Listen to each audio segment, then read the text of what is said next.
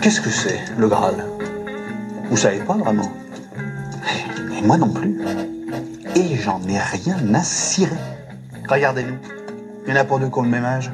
Pas deux qui viennent du même endroit. Des seigneurs, des chevaliers errants, des riches, des pauvres. Mais, à la table ronde, pour la première fois de toute l'histoire du peuple breton, nous cherchons la même chose. Merci, monsieur, c'était très bien. C'était très bien. Vous, vous, c'était bien là-bas?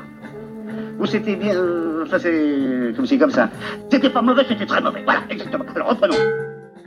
Le podcast du management. Mais l'architecte à mon beau-fils demande à vous voir. Mon rival, bien. Je vais droit au but. Construisons ensemble le palais de César. Si nous réussissons, nous nous partagerons l'or. Sinon, tu iras te faire dévorer seul par les crocodiles. Après tout, là où il y en a un à manger, inutile d'en mettre deux.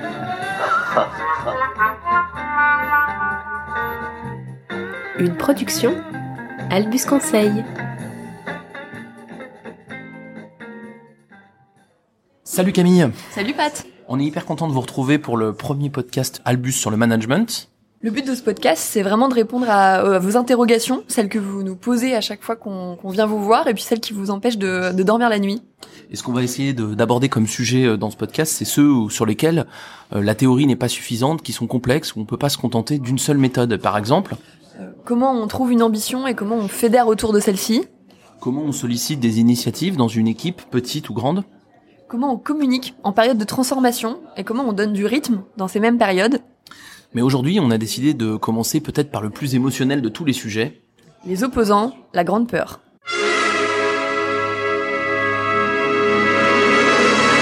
Oui, parce qu'effectivement, qu'on ait une petite équipe, une grande équipe, que l'on soit manager depuis longtemps ou depuis quelques semaines, avoir quelqu'un qui ne veut pas ou qui lutte contre nous, eh ben, c'est ce qui fait le plus peur. Ouais, c'est vrai, Patrick, que du coup, euh, moi, je me rends compte que depuis euh, que je fais ce métier, euh, c'est le sujet qui génère le plus de montée en puissance émotionnelle. Et toi, tu, tu penses que c'est que c'est dû à quoi? Que ça s'explique comment? Bah évidemment, il y a des tas et des tas de, de raisons à ça, mais je crois que le, le principal, c'est que quand on est un manager investi, on se sent responsable de de l'équipe que l'on a et que finalement euh, on a peur que tout simplement les gens ne fassent pas ce qu'on attend d'eux. Et c'est pour ça que c'est la grande peur. En fait, ces opposants, ils nous confrontent à nous-mêmes, ils nous confrontent à nos incertitudes managériales, à nos défauts, à nos risques, ils nous confrontent aussi à notre propre performance parce qu'avoir une équipe avec des opposants dedans, c'est aussi une équipe qui fonctionne moins bien, c'est une équipe qui nous permet pas d'atteindre nos objectifs. Donc tu comprends, les gens ils se ils se terrorisent en se disant c'est quelque chose que je maîtrise pas et qui va m'empêcher de faire ce que je veux faire. C'est hyper dur en fait à vivre, c'est ça le c'est truc. vrai que je pense que c'est ça. C'est que c'est à la fois ça t'entrave ta la, la performance opérationnelle, la stratégie que tu as envie de mettre en place, et en même temps ça te fait remettre en question sur toi, ta personne et ton management. En fait, les deux étant évidemment très liés. Et du coup, Camille, comment est-ce que tu fais toi quand t'es confronté? Tu l'as dit que t'étais vraiment souvent confronté à des managers comme ça dans ces états euh, émotionnels forts? C'est, c'est- tu commences par quoi? Qu'est-ce que tu leur conseilles à ceux qui nous écoutent là? Je suis face à mon opposant, qu'est-ce que je dois faire? Je pense que la première chose à faire, c'est de se demander si c'est vraiment de l'opposition. Et pour moi, le premier conseil que je donne, euh, c'est de s'extraire de la situation. Euh, et ça, c'est pas facile parce que quand on est dans une situation émotionnelle qui est forte, il faut faire un vrai- vraiment un vrai travail d'extraction et de se dire, mais en fait, factuellement, qu'est-ce qui se passe? Et là, souvent, on se rend compte qu'il y a une différence entre ce qu'on imagine, ce qu'on fantasme, euh, à cause de l'émotionnel, hein, euh, et la réalité. Et il y a une vraie di- différence à faire entre les actes de cette personne qu'on juge comme étant opposante et ses intentions, c'est-à-dire ce qu'elle dit, ce qu'elle prétend euh, faire ou avoir fait. Et là, on se rend compte souvent qu'en fait, un opposant n'est pas forcément celui qui ne fait rien en faveur de notre projet, parfois même au contraire. Ce que tu veux dire, Camille, c'est que euh, tu as des gens qui expriment des choses très compliquées ou qui ont une expression très dure, très agressive, mais qui sont pas des opposants, et qu'il y aurait des gens qui auraient une expression beaucoup plus polie, beaucoup plus simple, mais qui en serait. Est-ce que tu peux juste nous donner quelques exemples de, de ça? Comment c'est quoi en finalement c'est comment ça se passe ce truc-là? En fait, on est souvent euh, un peu berné entre guillemets par la forme que prend l'échange, que prend la relation.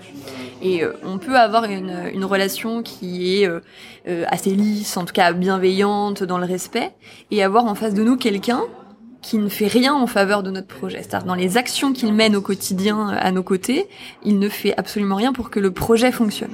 Et vous pouvez avoir euh, ce que vous considérez comme étant des opposants, mais qui ne le sont du coup peut-être pas, euh, des personnes qui vont qui vont avoir une forme de dialogue, on va dire peut-être plus agressive parfois, mais qui vont agir pour le projet, qui au quotidien vont faire des choses. Et c'est là qu'il faut faire attention euh, bah, à cette différence entre les actes et les intentions. D'accord. Et donc du coup, je vais avoir des, des, des faux opposants. Enfin, si je suis ton mm. raisonnement, je vais avoir des faux opposants qui sont ceux qui peut-être nous ennuient dans l'expression, mais qui font avancer ou qui contribuent à la, au projet, à la performance de l'équipe. Ok, je propose que on, y revienne un petit peu plus tard dans, quand, on, quand on va parler euh, des alliés, mais je voudrais qu'on s'attarde un peu quand même sur ces vrais opposants, puisque du mm. coup, si je comprends bien, il y en a. Est-ce qu'on peut déjà définir qui ils sont et, et est-ce qu'il y en a plusieurs types? Comment ça, comment tu, tu vois ça, toi? Il y en a évidemment, mais ils sont, moi de ce que je constate, et on l'a déjà partagé ensemble avec l'équipe, c'est qu'en fait il y en a moins que ce qu'on pense ce qui est plutôt rassurant pour les managers. Euh, mais effectivement, il y a plusieurs nuances d'opposition, on va dire.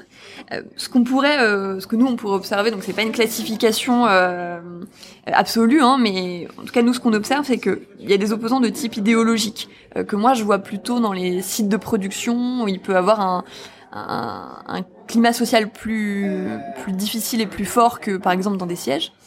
Euh, où euh, vous allez avoir euh, par exemple un, une personne euh, qui croit en la lutte des classes, qui a une conviction très forte là-dessus et qui du coup a priori va être contre ce que propose la hiérarchie. Ça donc c'est on est on est vraiment dans le dans le cas euh, de l'opposant. J'ai pas de mal moi à respecter d'ailleurs ces positions-là, même si je les trouve très compliquées à manager. Mais c'est on est vraiment dans le cadre d'une opposition de gens qui ont décidé euh, qu'il y avait quelque chose à défendre et que cette chose devait être défendue euh, coûte que coûte, quels que soient les sujets, parce qu'il y avait un projet général de la du management derrière. Caricaturalement, euh, c'est vraiment le. Tu, tu parles de lutte des classes, c'est vraiment la croyance dans le fait que quoi qu'il arrive, le manager est là pour euh, pour exploiter euh, exploiter le salarié. Voilà, ça, on va dire, on va appeler ça donc nous l'opposition idéologique. Exactement. Et effectivement, c'est intéressant ce que tu dis. De toute façon, il faut respecter ça, dans le sens où c'est une conviction. Euh, c'est pas forcément celle que le manager va partager. C'est difficile à manager au quotidien, mais c'est une conviction qui fait partie de l'individu, de sa personnalité, de son identité, et ça, on peut difficilement euh, aller contre. Alors ensuite, vous avez une deuxième euh, deuxième catégorie euh, qu'on va appeler, qu'on a appelé nous, encore une fois, c'est pas scientifique, mais qu'on a appelé nous l'opposant psychologique. alors là, c'est tout à fait différent, c'est-à-dire qu'il va pouvoir s'opposer comme l'autre à tout ce qu'on fait, mais en général, il le fait parce que il a la sensation ou il vit euh, dans l'idée que c'est comme ça qu'il se réalise et que c'est comme ça qu'il existe. Il y a des gens qui s'opposent parce que c'est comme ça qu'ils se sentent vivants. Euh, un peu caricaturalement, c'est un punk. Hein. C'est-à-dire qu'en gros, c'est l'idée de dire je j'existe parce que je suis différent, parce que je suis non aligné, parce que je de Gaulle hein, d'une certaine façon il est punk euh, parce que il, nous il, nous dit mon existence c'est d'être pas comme les autres. Et évidemment, ça c'est une opposition qui est qui est complexe à gérer peut-être un petit peu moins euh, que l'idéologique parce que finalement il, y a une vraie place pour les punks dans un projet d'entreprise. On y reviendra probablement à la fin de notre podcast. Euh, une autre catégorie qu'on observe, c'est l'opposant relationnel, c'est-à-dire qu'il a, euh, il vous a pris en grippe en tant que manager. La relation se passe pas bien, il a vraiment quelque chose contre vous, pas votre management, enfin en tout cas pas votre projet managérial, pas les projets que vous essayez de mener, mais vous votre personne. Et du coup, il va avoir envie de vous détruire et du coup de détruire votre projet. Et ça, euh, c'est aussi assez, assez euh, compliqué à gérer mais c'est une, une, forme d'opposition qui peut être d'ailleurs peut-être la plus violente parce qu'elle vous attaque vous et ce que vous êtes directement et que parfois c'est pas si fondé que ça. Alors là, vous verrez que évidemment les, stratégies qu'on propose, eh ben, elles règlent ça, mais sur le long cours, hein, il n'y a pas de solution. Malheureusement, on adorerait vous la donner, mais il n'y a pas de solution immédiate à ça. Euh, la seule solution, elle est de, réussir des choses avec d'autres, mais, mais on y reviendra. La dernière des catégories, il y a probablement plein d'opposants qu'on oublie, mais la dernière des catégories qu'on a listées en, en, en, préparant cette, euh, cette discussion, on va dire que c'est l'opposant tactique. Alors là, c'est facile à comprendre. hein. Il est opposant parce qu'il pense qu'il va obtenir quelque chose de plus fort en étant opposant qu'en étant avec vous. D'ailleurs, il peut être opposant en étant d'accord. Euh, ça, ça- pour prendre un, point que vous connaissez tous, euh, c'est typiquement euh, l'opposition politique en France quand vous avez, alors c'est un peu moins vrai depuis l'élection, la dernière élection, mais quand vous aviez un gouvernement de droite au pouvoir, la gauche était contre même quand c'était des mesures de gauche. Et quand on avait un gouvernement de gauche, la droite était contre, même quand c'était des mesures de droite. Et là, euh, l'opposition, l'opposition tactique, c'est vraiment l'opposition calculée. Je dis pas forcément de, c'est pas forcément euh, malhonnête ou arriviste ou ou euh, ah, ou la pas du gain. Ça peut être des choses plus subtiles que ça. Mais en tout cas, il y a des gens qui calculent ça. C'est pas de l'idée, c'est pas du convic de la conviction, si ce n'est celle que je vais obtenir mieux. En étant euh, en étant comme ça. Là encore, c'est une opposition avec laquelle on peut composer. Et moi, je crois que si on se résume un peu, l'idéologique est quasiment impossible euh, à, à traiter et qu'il faut la respecter en tant que telle. Les trois autres, il y a probablement des possibilités de les faire entrer dans le cadre de notre euh, de notre projet. Et euh, c'est ce qu'on va essayer de voir dans la, dans la suite du podcast. Je te propose qu'on essaie de passer là-dedans. Tout à fait. Juste peut-être pour euh, pour clôturer cette partie, euh, souvent du coup les managers nous disent ah ouais mais d'accord ok, mais c'est c'est dur à, à identifier ces vrais opposants là. quelques caractéristiques qu'on peut trouver comme étant des dénominateurs communs, euh, c'est que des vrais opposants, euh, vous allez voir ils sont tout le temps en procès d'intention, c'est-à-dire qu'ils vont voir le mal partout. Et du coup, vous allez voir que dans toutes les idées qu'ils vous proposent ou que vous proposez, ils vont y voir quelque chose de mal, de contre eux, de contre l'équipe. Euh, la deuxième chose, c'est que ils vont souvent, et ça, ça se passe souvent en réunion, ils vont vous poser des questions dans l'unique but de, vous déstabiliser. C'est-à-dire qu'il n'y a pas de, de projet de construction euh, intellectuelle ou de construction collective, et il y a juste un but qui est de vous déstabiliser. Notamment quand vous avez par exemple un opposant qui est relationnel. Euh, et puis la troisième chose, c'est que quoi qu'il arrive, ils vont chercher à imposer leur vérité. Qu'ils ont une vérité qu'ils pensent absolue et définitive, et ils vont chercher à imposer celle-là, ce qui du coup limite euh, l'intelligence collective, la discussion, la collaboration. Alors c'est absolument euh, essentiel ces trois points euh, que que tu viens de dire Camille parce que ça nous amène à la première grande solution. Alors euh, on va dire c'est simple, c'est celle qui marche, hein, euh, celle qu'on va définir là. On, on commence par elle parce qu'en fait, elle a- ses limites sont parfois dans la mise en œuvre et on y reviendra. Mais c'est, quoi cette solution? C'est, vous l'avez sûrement vu dans certains bouquins, ça s'appelle la stratégie des alliés. Elle part en partie du constat que vient de faire Camille, qui est l'opposant, le vrai opposant, il n'a pas envie d'être convaincu par vous. Il n'a pas envie de changer d'avis. Il a juste son existence, quelle que soit la catégorie dans laquelle il est, son existence est liée à son opposition à ce que vous faites. Et donc, si vous bâtissez votre stratégie, ou en tout cas votre management, sur le fait de convaincre ces gens, non seulement vous n'y arriverez pas, puisqu'ils ont comme projet de ne pas être convaincus, donc à ce moment-là, vous n'y arriverez pas, et en plus, tout ce temps passé, vous ne le passez pas à travailler avec tous les autres qui sont pas des opposants, soit des faux opposants, soit des gens, la plupart du temps, passifs, ou quelques personnes qui ont envie de, de, de faire. Et donc la, la stratégie qui marche, c'est une stratégie qui consiste à s'axer sur ses alliés. Est-ce qu'on peut peut-être définir ce qu'il faut faire avec ses alliés du coup? Comment on fait Comment on met en place une stratégie des alliés? Déjà, je pense qu'une chose à dire en, en préambule et qu'oublient euh, souvent les managers et, et même nous d'ailleurs, parce qu'on a cette tendance à, à ne voir que l'opposition. D'ailleurs, on appelle ça euh, dans la littérature le syndrome de la pie, c'est-à-dire être attiré par tout ce qui brille, parce que souvent un, opposant est rarement dans son coin de manière passive. Il a envie de fédérer euh, et il a souvent, euh, enfin les, meilleurs opposants, on va dire, ont beaucoup d'éloquence et de leadership. Euh, et du coup, on va être effectivement très absorbé par ça. Et hum, il y a, il y a une chose qu'il faut garder en tête, c'est qu'un projet ne va pas mourir du fait d'avoir des opposants, mais il va mourir du fait de ne pas avoir d'alliés, c'est-à-dire de personnes qui ont envie de construire en faveur du projet. Et ça, c'est vraiment à garder en tête. Pour faire écho à ce que disait Patrick, c'est vrai que il faut du coup mettre son énergie. Alors nous, on, dit souvent c'est le 80-20, au moins en tout cas 80% de ses actions euh, managériales en faveur des alliés. Ça veut dire que concrètement, si je prends le, le sujet un peu différemment, euh, en fait, le problème, c'est que l'opposant, quel que soit son style, il essaie de dire que votre projet n'est pas adapté. Donc la meilleure façon de répondre à ça, c'est de faire en sorte que votre projet soit efficace. Et donc, il est essentiel d'avoir des actions. Donc, la stratégie des alliés, c'est pas une stratégie euh, d'isolement, comme on peut le lire dans certains bouquins ou trucs. C'est une stratégie très simple qui consiste à dire moi je crois que mon projet est bon, donc je vais le lancer avec ceux qui veulent bien. On va revenir sur l'idée de la liberté, mais avec ceux qui veulent bien, c'est vraiment essentiel. Et de telle envie, et ceux qui ont envie, du coup, bien sûr. Et du coup, de telle façon que ceux qui veulent bien, ceux qui ont envie, fassent des choses, que ces choses apportent des bénéfices, et que donc on ait les preuves de l'efficacité du projet. Donc la stratégie des alliés, c'est d'abord essentiellement une stratégie pragmatique. C'est pas une stratégie, euh, on va dire psychologique, de lutte psychologique. C'est vraiment juste une stratégie pragmatique. Je crois que mon idée est bonne. Je vais le faire avec ceux qui veulent bien, et ensemble on va prouver qu'effectivement elle est bonne. Je passe de la croyance au fait grâce à mes alliés. C'est ça le principe de la stratégie des alliés. Ce n'est rien d'autre c'est aller chercher euh, les énergies de construction, euh, les énergies d'optimisme euh, qui vont vous permettre de faire aboutir votre projet. Et alors ça a plusieurs intérêts. Donc ce que je viens de dire, ça crédibilise le projet premièrement, puis alors deuxièmement, c'est bon pour le moral, parce que du coup, vous voyez que les choses avancent, vous avez des, des, connivences qui vont se créer avec vos alliés parce que ils vont réussir quelque chose, vous allez pouvoir les féliciter, là on va pouvoir parler de reconnaissance, etc. Donc en fait, le, la stratégie des alliés, c'est bon pour le projet, bon psychologiquement, et ça fait avancer le schmilblick.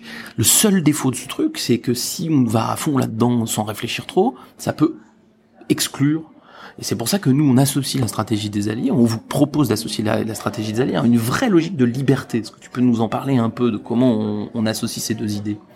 Oui, effectivement, euh, pour nous, un allié, c'est quelqu'un qui a envie et à qui vous donnez euh, de la liberté. C'est-à-dire que, bon, je pense que c'est, je vais vous dire euh, quelque chose d'évident, mais l'envie, ça ne se décrète pas. Donc déjà, c'est la façon dont vous allez amener votre projet, la façon dont vous allez le construire et la façon dont vous allez donner envie. Mais ça, vous pouvez que essayer de le construire, vous ne pouvez pas le décréter. Euh, et du coup, ce qu'il faut, euh, ce qu'il faut faire avec vos alliés, c'est leur donner un cadre, leur donner une vision, euh, et à l'intérieur de, et à l'intérieur de ce cadre, et pour atteindre cette vision, les laisser libres, c'est-à-dire leur laisser de l'autonomie, et du coup les responsabiliser. Et quelque chose de, de, et du coup le deuxième volet de la liberté qui est encore plus difficile et là on va s'attarder un tout petit peu parce qu'effectivement psychologiquement c'est dur à accepter c'est je donne de la liberté à mes alliés pour agir, mais je donne aux opposants la liberté de ne pas faire. Alors ça, c'est très compliqué à admettre pour un manager, c'est-à-dire de dire, ah, je lance une consigne, je lance un projet, et j'admets que la personne ne va pas faire.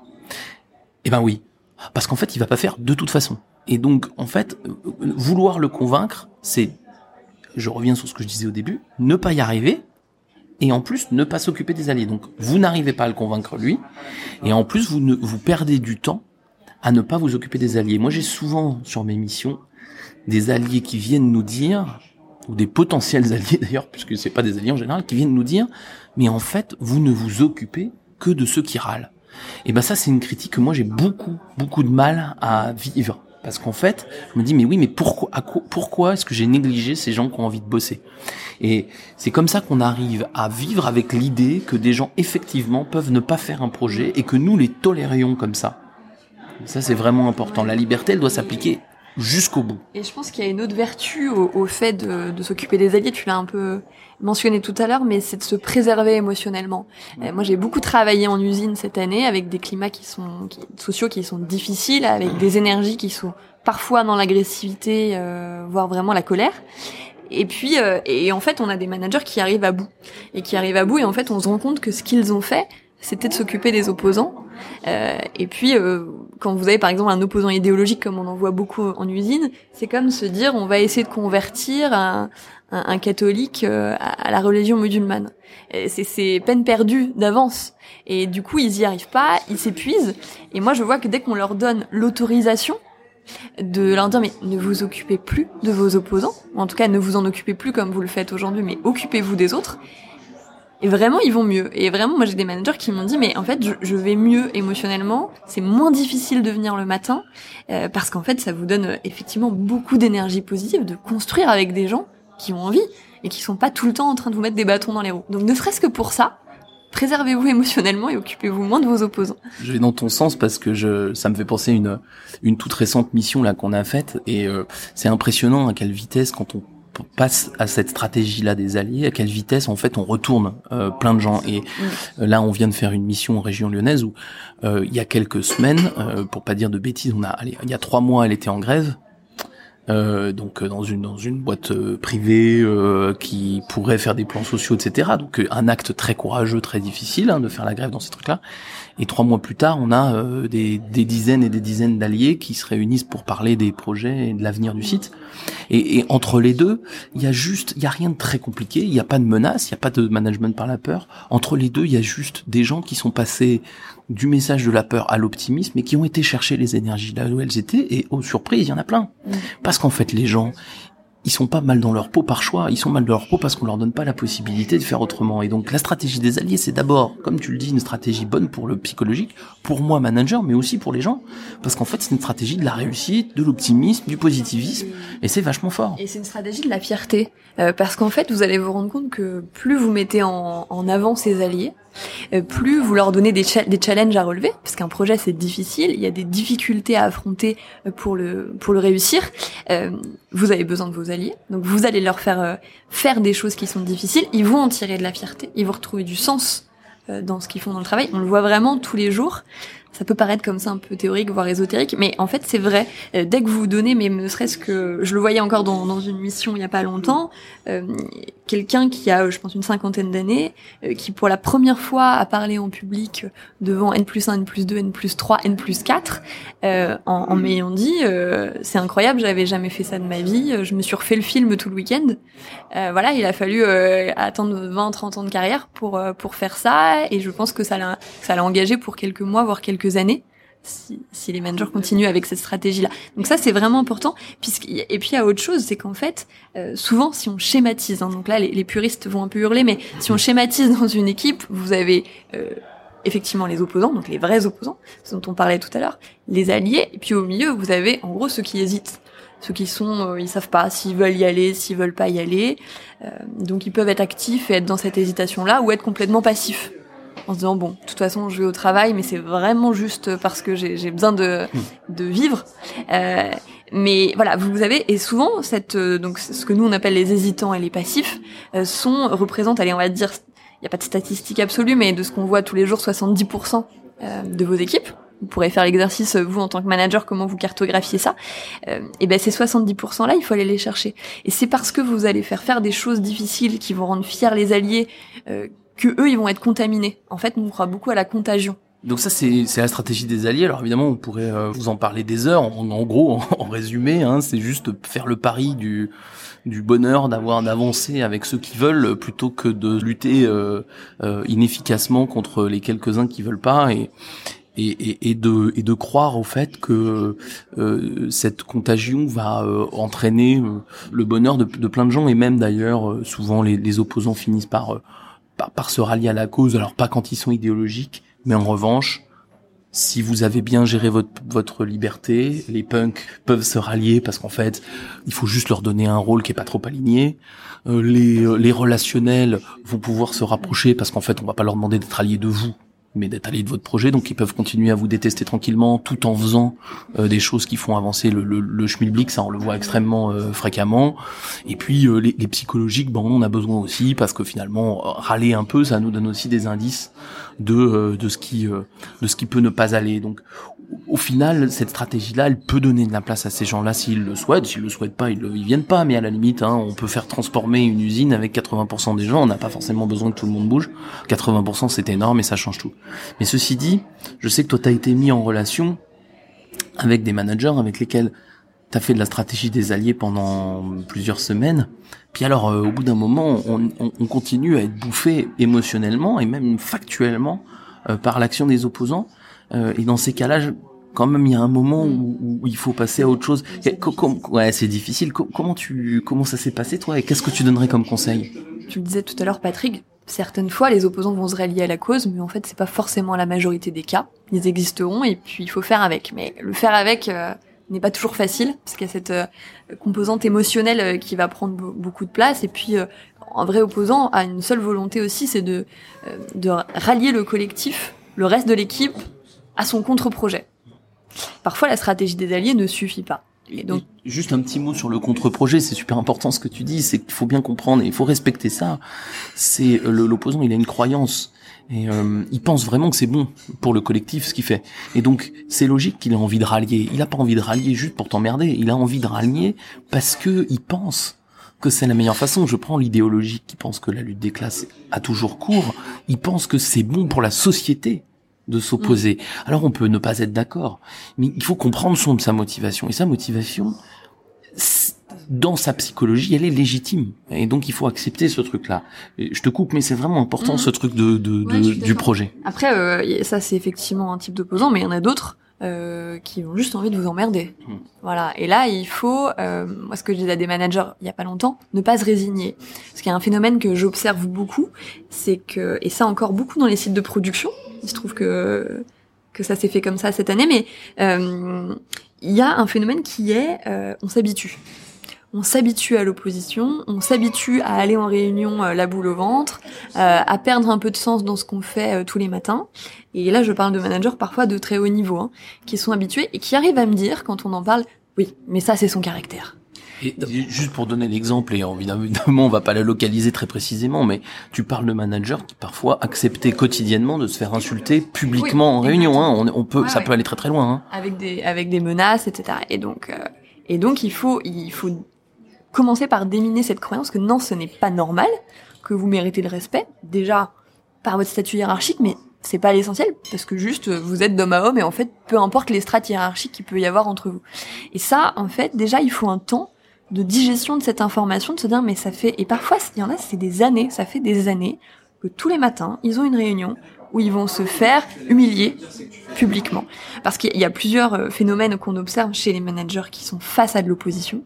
C'est soit vous devenez paralysé, c'est-à-dire que vous êtes un peu tétanisé euh, par cette opposition qui parfois survient de nulle part et à des moments où vous n'aviez pas anticipé. Euh, il y a un autre phénomène qui est de se justifier.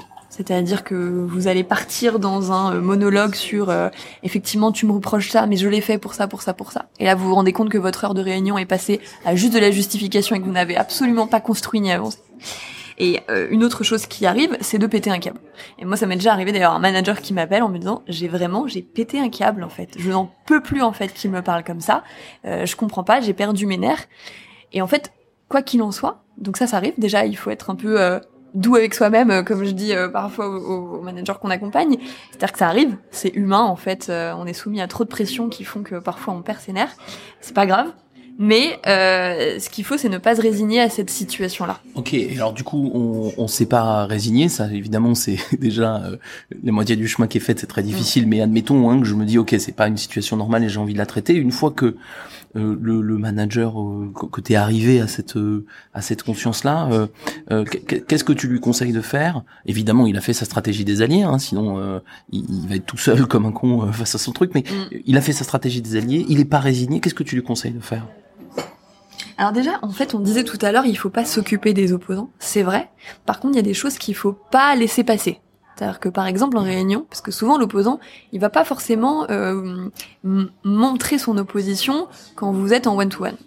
Il le fait souvent devant les autres, ce qui est plutôt logique puisqu'il a souvent un but de rallier à sa cause. Donc il le fait forcément devant euh, devant témoins ou potentielles euh, euh, personnes qui pourraient euh, rejoindre son projet. Donc déjà, la première chose euh, à faire, c'est ne jamais tomber dans la justification et ne pas le laisser euh, rallier les autres à sa cause en, en, en pouvant laisser penser que son intervention est pertinente ou constructive. Est-ce que est-ce que tu peux euh, est-ce que tu peux préciser euh, ce que ce que tu veux dire ne pas tomber dans la justification C'est quoi le problème? Bah, le problème déjà, c'est un problème de temps et d'efficacité, c'est-à-dire que vous allez perdre euh, x dizaines de minutes euh, à vous justifier. Euh, donc déjà, ça veut dire que vous ne traitez pas d'autres sujets. Et puis, ça veut dire aussi, même inconsciemment pour les autres, que vous accordez de l'importance à ce qu'il est en train de dire. Or, si vous reprenez la définition qu'on en donnait tout à l'heure, enfin, si tant est qu'il y ait une définition, mais si vous reprenez quelques caractéristiques qu'on énonçait, un opposant a une vérité à imposer et tout ce qu'il pose comme question n'a pour but que de vous déstabiliser. Donc, ce qu'il vous dit n'a pas vocation à avoir une réponse euh, constructive et justifiée de votre part.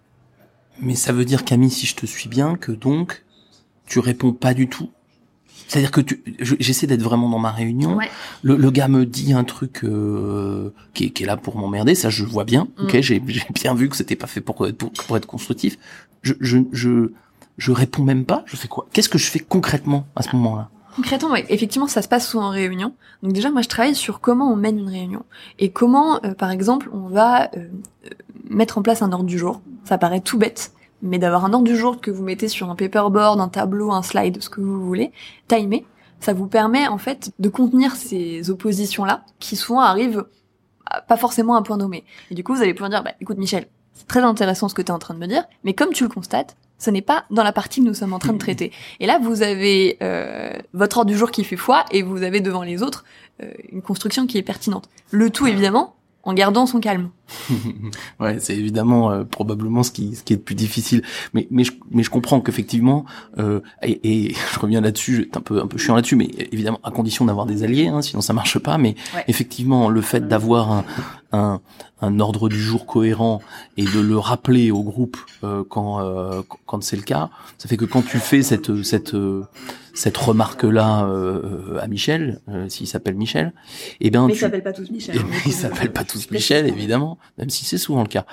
Euh, non, non, mais si, si tu fais cette remarque-là, évidemment, tu comptes sur le fait que, même silencieusement, le groupe va approuver euh, cette chose-là. Est-ce qu'il y a d'autres choses de ce style? Est-ce qu'il y a d'autres d'autres choses que je vais pouvoir faire pour euh, pour éviter euh, d'être pris, d'être happé euh, par ce- Ouais. cette provocation? Dire à cet opposant euh, que vous pouvez en reparler, que son point est pas forcément inintéressant, mais que vous pourrez parler à un autre moment parce que c'est pas le sujet. Donc il y a ça. Et puis euh, il y a une des, des règles de la de la dialectique qui dit que c'est pas forcément la personne qui parle le plus euh, qui mène la réunion qui lead la réunion. Souvent, ceux qui ont beaucoup d'impact dans une discussion, c'est euh, la personne qui amène le sujet, qui choisit le sujet qu'on est en train de mettre sur la table. Et du coup, vous avez souvent des, des- des opposants qui vont arriver avec des questions. L'idée, c'est de les renvoyer un peu dans leur but avec d'autres questions.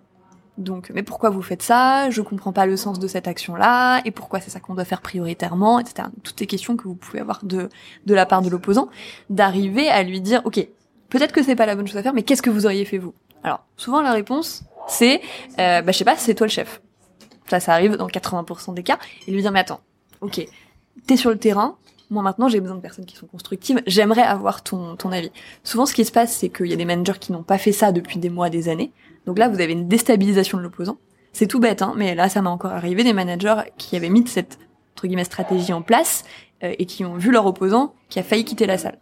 Parce que d'un coup, il s'était déstabilisé en public, et il y a rien de pire pour un opposant que d'être déstabilisé en public. Alors, ce qui, est- intéressant dans, ce que tu dis, euh, c'est pas tellement que en posant cette question, euh, on va euh, transformer l'opposant en allié. C'est aussi de montrer d'une certaine façon quand c'est le cas, hein, quand on a des opposants qui n'ont pas vraiment de, de, de raison de faire, de, de montrer que leur opposition est, est, est manque de manque de contenu. En fait, ça c'est très c'est très essentiel euh, dans et, et d'ailleurs c'est que je reviens à ce que tu disais tout au début, faut pas confondre un opposant et un allié, c'est que à la limite, s'il sait répondre à la question que vient de poser Camille, c'est que c'est pas un opposant. Et qu'en fait, vous avez bien fait de la poser parce que du coup, c'est un allié en vrai. Mm. Et, et c'est vrai que et c'est vrai que souvent, le très bon allié, le vrai allié, n'est pas quelqu'un qui est d'accord avec vous. C'est quelqu'un qui cherche à faire réussir les choses, quitte quitte à s'engueuler avec vous parce qu'il n'est pas d'accord sur un point. Mais parce qu'il y croit fondamentalement à ce que vous êtes en train de faire. Oui. C'est juste qu'il y a certains aspects de votre projet avec lesquels il n'est pas d'accord et il pense qu'on peut en voir faire mieux. Et ça peut être violent. Et c'est ça qui est particulier. C'est pour ça que souvent euh, on, on- on revient à notre aspect de, de vrais et faux euh, opposants. C'est qu'en posant la question que vient de, de- de mentionner euh, Camille, c'est-à-dire mais qu'est-ce que tu aurais fait à notre place? L'opposant répond pas. Et de ce fait, il se crédibilise, il se décrédibilise aux, aux yeux du, du public. Et l'allié répond. Et il va peut-être répondre quelque chose qui m'arrange pas. C'est pas la question. L'allié, il est comme il est. Il, il, il cherche pas à m'arranger. L'allié, c'est pas, un, c'est pas un, c'est pas un, un sous-fifre ou un béni oui oui. L'allié, c'est quelqu'un qui cherche à faire avancer les choses. Donc, il n'est pas forcément d'accord avec moi, mais il cherche à trouver une solution. Cette question, elle permet de différencier les deux, en fait, en vrai, et de façon très rapide.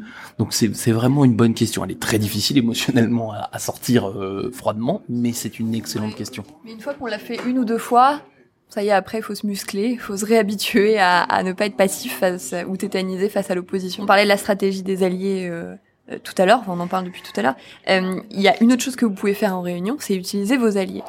Et parfois, donc ça, c'est comment on construit la réunion. Moi, ce que je conseille aux, managers que qu'on accompagne, c'est de se dire, ok, est-ce qu'en fait ta réunion, c'est toi qui es obligé de l'animer?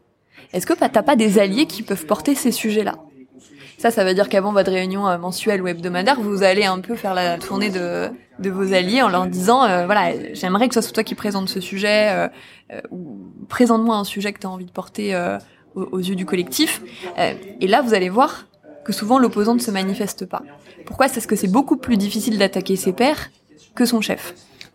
Soyons clairs, dans les univers industriels où les gens travaillent en, équipe, la difficulté de ce que de ce que dit Camille, c'est que euh, même quand je suis allié, je je peux avoir peur ou pas envie de m'exposer publiquement. C'est compréhensible parce que quand ils vont revenir dans leur dans leur euh, routine, ils vont être éventuellement stigmatisés par leurs collègues, etc. On a beaucoup beaucoup vu dans les usines complexes qu'il y a une il y a une honte euh, Il y a une honte d'être allié parce que les collègues euh, disent. Euh, alors à l'époque on disait le jaune, hein, vous vous rappelez, mais au-delà de, au-delà. je me rappelle pas personne. non, mais on, on, connaît cette expression-là, mais au-delà de l'aspect euh, très politique de la chose, il y a, y a un peu ce côté faucheton. Hein, vous savez, le, en France on n'aime pas le faillot, et donc ça c'est assez délicat. Il faut respecter aussi cette position parce que c'est pas très très très bonne idée de mettre vos alliés dans une situation humiliante. Et encore une fois, c'est la liberté qui prime. C'est-à-dire est-ce qu'ils ont envie de porter ce sujet ou pas? Peut-être que la première fois, ils vont vous dire non. La deuxième fois, ils vont vous dire non. Et puis la troisième, ils vont dire, OK, je me sens prêt, j'y vais. Mm. Et en fait, vous allez voir que ça, c'est euh, des techniques aussi euh, dont on voit les bénéfices dans le temps. Il n'y a pas une recette magique. C'est pas parce que vous allez changer un jour la réunion que d'un coup, euh, la cartographie de l'équipe a changé en termes d'attitude face à votre projet. c'est vraiment, il faut être assez pugnace en fait croire en croire en ce qu'on fait, croire aussi en soi en tant que, que manager et, euh, et vraiment persévérer parce que c'est des, des changements qui vont vraiment se faire dans le temps, mais vraiment quand on regarde, je sais pas, au bout de trois, six mois, un an, il y a vraiment des, des, des basculements en fait euh, d'attitude.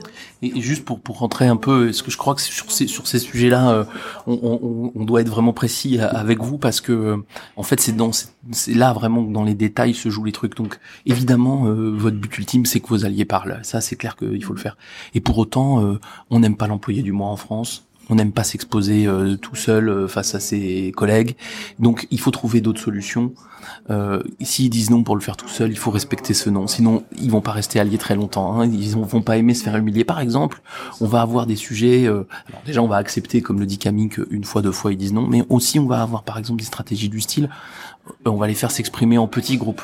Donc c'est trois alliés qui vont présenter ensemble le fruit d'une petite réflexion. Ça c'est le premier point. Le deuxième point qui me vient directement à l'idée, c'est euh, surtout, il faut les faire s'exprimer sur le métier, sur la technique, sur des choses qui sont euh, sur pas des pas sur des choses théoriques. Plus vous allez parler, je pense dans une usine de du problème de sécurité, du problème de qualité, du problème de la machine qu'il faut réparer, ou dans un ou dans un bureau de la de la de l'outil informatique qu'il faut utiliser, ou dans un magasin de la façon dont il faut euh, organiser le rayon, etc.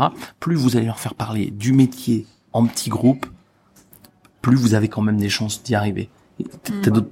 Ouais, il y a ça, et du coup je rebondis, il y a quelque chose qu'on n'a pas dit qui est très important. Euh, un allié n'est pas allié ad vitam aeternam, il hmm. est allié à un moment donné. Comme on est opposant parfois à un moment donné, comme on est hésitant à un moment donné. Ça c'est vraiment important parce que ça veut dire que rien n'est acquis. Alors c'est difficile pour un manager de se dire rien n'est acquis, euh, j'avais trois alliés, faut, faut l'entretenir. Mais du coup ça c'est la base de la stratégie des alliés, c'est de se dire en fait j'ai des alliés, mais si je m'en occupe pas, ils ne vont pas le rester. Et on le voit euh, bah, à l'usine encore une fois. Moi c'est là que je vois les, les choses sont en tout cas les plus, euh, ouais les plus nettes exactement. Euh, ça se dessine vraiment c'est que vous prenez euh, donc des cars, donc des cars c'est des fonctionnements en 3-8, vous prenez euh, chef de car qui n'a pas fait de stratégie à des alliés depuis par exemple X années, il va me dire mais je comprends pas parce qu'il y a trois ans quand je suis arrivée, euh, j'avais euh, un tel et un tel qui étaient alliés, qui étaient à fond avec moi. Aujourd'hui ils le sont plus, j'ai quasiment que de l'opposition. Pourquoi? Parce que comme il ne s'est occupé que de ses opposants, ces derniers ont un peu gangréné, on va dire, le reste de l'équipe. Et comme il n'y avait pas de contre-projet, même les alliés se sont fait embarquer. C'est-à-dire qu'en fait, pour, pour, pour avoir des alliés, il faut, il faut amener une énergie qui est contre celle des opposants. En tout cas, qui proposait une alternative en termes d'énergie. Et ça, c'est vraiment important. Donc vraiment de garder en tête que rien n'est acquis et que toutes ces positions qu'on peut avoir euh, par rapport à des projets sont fluctuantes. Oui, évidemment, ce que tu dis sur les alliés est absolument vrai sur les opposants aussi, c'est-à-dire que euh, on est euh, allié d'un sujet et pas d'un autre, euh, comme on est opposant d'un sujet et pas d'un autre. Et si vous regardez vous individuellement dans votre vie personnelle et, et professionnelle, hein, heureusement que vous n'êtes pas allié de tous les sujets qui passent. C'est-à-dire que en fait, on a 24 heures dans une journée, et il faut dormir un peu, et, et heureusement, on ne saute pas sur tout avec la même énergie, le même engagement. Donc en fait, le fait d'être allié, hésitant, opposant, etc., c'est c'est pas un choix de vie. Euh, j'ai pas choisi d'être allié ou choisi d'être opposant ou choisi d'être hésitant. C'est un choix ponctuel sur un projet. Et en fait, ce choix-là, je vais le renouveler pratiquement à chaque projet. Seulement, euh, vous allez me dire, ah oui, mais il y en a quand même qui sont toujours alliés, toujours. Oui, parce que en fait, on a des managements qui sont pas astucieux. On a des managements qui calent les gens dans des cases. C'est-à-dire qu'on se dit, oh bah il était allié, il sera allié tout le temps. Ce qui est pas vrai, tu viens de le dire. Il était hésitant, il sera hésitant tout le temps. C'est pas plus vrai. Il était passif, il sera passif tout le temps. Pas vrai non plus. Il était, il, est opposant, il le sera tout le temps. Toujours pas vrai. En fait, plus, sauf que si on le croit, ça se réalise. En réalité, plus on croit que les gens changent en fonction des choix qu'ils font. Des choix, c'est hyper important. Des choix qu'ils font projet par projet, bah plus on va se rendre compte que finalement, et moi, je suis le premier à être comme ça. Je suis allié de certains trucs, opposant d'autres choses, passif sur beaucoup, beaucoup de choses. On est passif sur la majorité des projets, finalement, parce que physiquement, mais oui, parce que physiquement, je, je suis pas capable d'être d'être allié. Donc, il faut vraiment pas stigmatiser les positions. Euh, c'est normal, c'est normal on peut pas être allié de tout. L'allié, c'est pas un bon gars, euh, comme l'opposant n'est pas un mauvais gars. Exactement. ça, c'est, ça, c'est une autre chose qui est importante, euh, c'est de faire le, un peu la distinction morale. C'est-à-dire qu'on peut être un allié tout en étant un vrai connard, et on peut être un, un, opposant tout en étant quelqu'un de, de très sympa dans la vie. Euh, et ça, c'est pareil. C'est, c'est encore une fois, on a un biais émotionnel qui font qu'on a l'impression que la gentillesse égale euh, allié. Mm. Et on a l'impression que parfois euh, le mec qui ah, le mec qui est agressif est forcément opposant. Et c'est pas du tout le cas. Et c'est du coup, je reviens sur ce que je disais tout à l'heure, la différence entre les actes, les intentions et la relation. Et ça, ça doit pas, euh, euh, ça doit pas vous berner. C'est pour ça que euh, on voulait terminer euh, dans une dernière partie ce, ce, podcast en vous proposant de, de, respecter les opposants parce que finalement c'est vrai que parfois c'est très compliqué, que émotionnellement ça peut vous mettre en grande grande difficulté. Mais euh, d'abord, euh, soyons clairs, on peut tous être opposants d'un projet et si on vous propose un projet scandaleux, je vous conseille d'être opposant. Et je pense qu'il faut respecter ça parce que parfois les opposants ont raison, euh, parce qu'ils ont une lecture juste plus saine de la situation et ils s'opposent à juste titre au projet qu'il aurait proposé. Je, je vais prendre une truc très caricatural, mais vous allez vite comprendre. Jean Moulin, c'était un opposant. Euh, donc euh, c'était un opposant du régime pétainiste, etc. Donc évidemment là pour nous c'est un héros. Hein. Donc l'opposition c'est pas systématiquement euh, quelque chose de d'atroce, euh, c'est aussi l'exercice d'un sens critique. Alors certes de façon très forte, euh, mais c'est aussi ça. Donc le premier des points c'est l'opposition n'est pas mal. C'est pas parce que je suis un opposant que je suis un connard. C'est évident que c'est beaucoup plus beaucoup plus complexe que ça. Donc on veut vraiment vous inviter à respecter ce truc-là. Donc c'est ça, il y a une espèce de, de respect de la démocratie au sein même de l'entreprise et du projet que vous portez. Euh, et puis euh, l'autre chose, je pense que c'est de voir les vertus de l'opposition.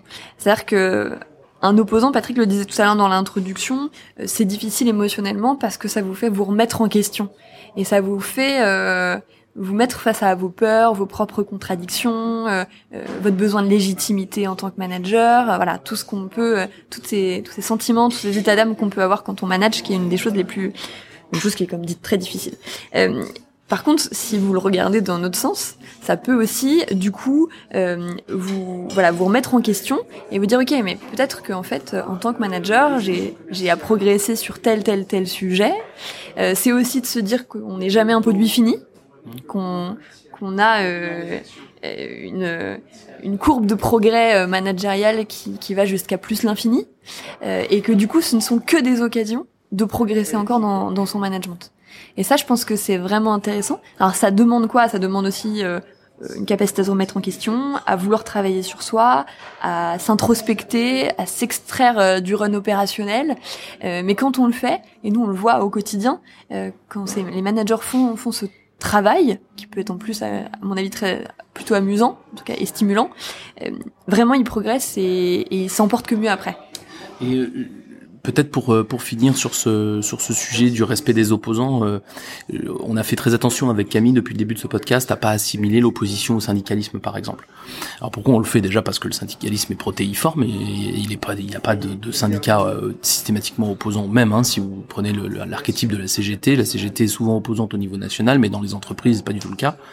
Si on l'a pas fait, c'est d'abord pour cette raison la deuxième, c'est parce que euh, on pense aussi que euh, on a souvent un rapport caricatural à nos, organisations syndicales et que, en réalité, s'ils sont souvent opposants, c'est aussi parce qu'on croit qu'ils le sont et que, en réalité, si vous voulez dans les années à venir euh, créer avec vos organisations, vos partenaires sociaux, un dialogue social plus productif, c'est aussi qu'il va falloir commencer à les regarder autrement et se dire, un peu comme Camille le disait dans le cas du développement personnel, et se dire, finalement, euh, l'opposition, elle, elle le fait peut-être pas bien, elle le fait peut-être pas de façon agréable, mais elle m'alerte souvent sur des sujets qui existent vraiment. J'ai un exemple très récent euh, où je, je lis un, un tract de la CGT à propos d'un changement d'organisation chez un de mes clients. Et euh, je dois dire que je suis pas d'accord avec le ton. Hein, c'est à propos d'un changement euh, qui renforce énormément le matriciel, mais j'étais plutôt d'accord avec le fond. Euh, et donc évidemment, euh, soit on se dit euh, les mecs s'expriment mal, donc ils sont, ils méritent pas notre respect, et donc je vais lutter contre eux en CE. Mais là, qu'est-ce qui se passe? Bah ils luttent. Et comme en plus ils ont raison, on a beaucoup de mal à, à argumenter contre eux. Soit on se dit, oh, ok, l'expression c'est une chose, mais sur le fond, il y a des vraies questions et des questions qui sont intéressantes. Et d'ailleurs, ces questions qu'ils se posent de façon agressive, nos équipes se les posent y compris de façon douce parce qu'ils sont pas opposants mais qui se les posent quand même et que si on commence à faire cas euh, de la question de nos opposants, c'est pas toujours toujours le cas, mais si on commence à faire cas de la question des opposants, alors on va améliorer la façon dont le projet va se mener dans l'entreprise. Et donc non seulement on va le respecter par, comme tu dis, démocratie, c'est-à-dire ils ont le droit d'avoir cette opinion, même si on n'est pas d'accord, mais en plus il y a très souvent derrière ce système d'opposition un une pépite. Alors elle est souvent pas très polie, il faut être honnête, mais une pépite qu'il va falloir exploiter. Ça c'est intéressant et c'est important de le porter euh, dans nos dans nos entreprises, me semble-t-il. Tout à fait, c'est effectivement. Euh, du coup, encore une fois, se remettre en question, remettre en question la façon dont on, a pensé le projet, dont on le construit, parce que en fait, les choses se passent quand même rarement comme prévu, et donc d'être capable de, grâce à l'opposition, euh, de construire encore plus, encore mieux euh, ce projet-là. Et ben voilà, on va terminer sur ce message euh, d'espoir euh, et de positivisme euh, qui nous font pas oublier que c'est difficile à vivre et que il va falloir avoir des efforts pour s'extraire de, ces moments émotionnels très compliqués. Mais c'est pas une fatalité. On le disait tout à l'heure, ne vous résignez pas. Il y a des solutions. On va pas vous dire que c'est simple et qu'il y a des recettes miracles, mais il y a des solutions qui vont vraiment vous permettre de de mieux gérer ces, ces problèmes d'opposition et d'en faire quelque chose de plus vertueux pour vous et vos projets. Et donc, euh, message d'optimisme qu'il faut probablement combiner avec euh, évidemment le conseil de ne pas rester seul face à ça. C'est très compliqué. Alors, vous n'avez pas forcément un consultant sous, la, sous le coude euh, pour pour faire le sparring partner, mais vraiment aller discuter avec vos RH ou aller discuter avec vos collègues, parce que face aux situations émotionnelles, les casser, c'est d'abord en parler, et puis ensuite faire ce qu'on a dit ensemble avec Camille depuis depuis presque une heure. Ouais, et c'est, je pense vraiment, je voulais terminer là-dessus parce qu'on l'a pas dit avant, c'est que vous n'êtes pas seul avec ce problème et que vous allez rendre compte, parce que moi j'ai beaucoup de managers qui m'ont dit mais qu'est-ce que je me sens seul depuis X mois ou années, souvent à cause de ce problème d'opposition. Mais de toute façon, le manager, il y a un syndrome quand même de la solitude, euh, en tout cas en France dans les entreprises du manager. Et vous allez voir que vous allez, vous avez plein d'amis, plein de pères qui sont dans la même situation que vous, et que d'en parler, c'est vraiment déjà évacuer un problème et aller trouver des solutions ailleurs. Donc vraiment, effectivement, en parler, partager. Et pour aller plus loin Aller plus loin. Aller plus loin. On va aller encore un peu plus loin. On va aller, plus, loin. Il y a évidemment des lectures sur le wikimanagement.net. Hein. on vous y renverra à chacune de nos émissions. On a retenu deux articles en particulier L'un qu'on appelle gérer des contradictions, où vous retrouverez les techniques, notamment dont a parlé Camille, sur la façon dont on peut se répondre et se comporter euh, face à une opposition dans une réunion. Et puis, bien sûr, plus généralement, mobiliser son équipe, la stratégie des alliés. Deux articles donc que vous retrouvez sur le wikimanagement.net et à partir desquels vous pourrez rayonner sur euh, tous les autres articles euh, du wiki, car comme vous le savez, on, on fait comme un wiki où tous les articles sont connectés entre eux. Et puis évidemment, pour ceux qui aiment la gestion des opposants et la stratégie des alliés, il y a une seule vraie grande référence à ne pas rater, c'est le grand film de Sidney Lumet, 12 hommes en colère. Donc si vous l'avez pas vu, jetez-vous dessus, c'est un modèle de stratégie des alliés, justement en acceptation des autres, calme, méthode, et finalement, allez, je le tease parce que quand même la plupart des gens l'ont vu, euh, un film qui nous montre comment on peut retourner un groupe euh, en une durée d'une heure trente. La prochaine fois, on a très envie de vous parler du sujet de l'ambition. Pourquoi? Parce que d'une part, vos collaborateurs en ont besoin de cette ambition, c'est ça qui va leur donner du sens et qui va driver leurs activités au quotidien. Et d'autre part, on sait que c'est un exercice difficile. Vous n'avez pas toujours l'info, vous n'avez pas toujours la stratégie globale de l'entreprise quand vous n'en êtes pas le PDG, et puis vous faites face à de l'imprévu au quotidien. Pourtant, cette vision, il faut absolument l'écrire, comme on le disait tout à l'heure, c'est ça qui va vous donner du sens. Si ce qu'on vous a raconté aujourd'hui vous a intéressé, vous a plu, que vous avez envie d'aller plus loin, d'enrichir encore la discussion, n'hésitez pas à laisser un commentaire sur le Wiki Management. On se fera un plaisir de vous lire et de vous répondre. À très bientôt. À bientôt.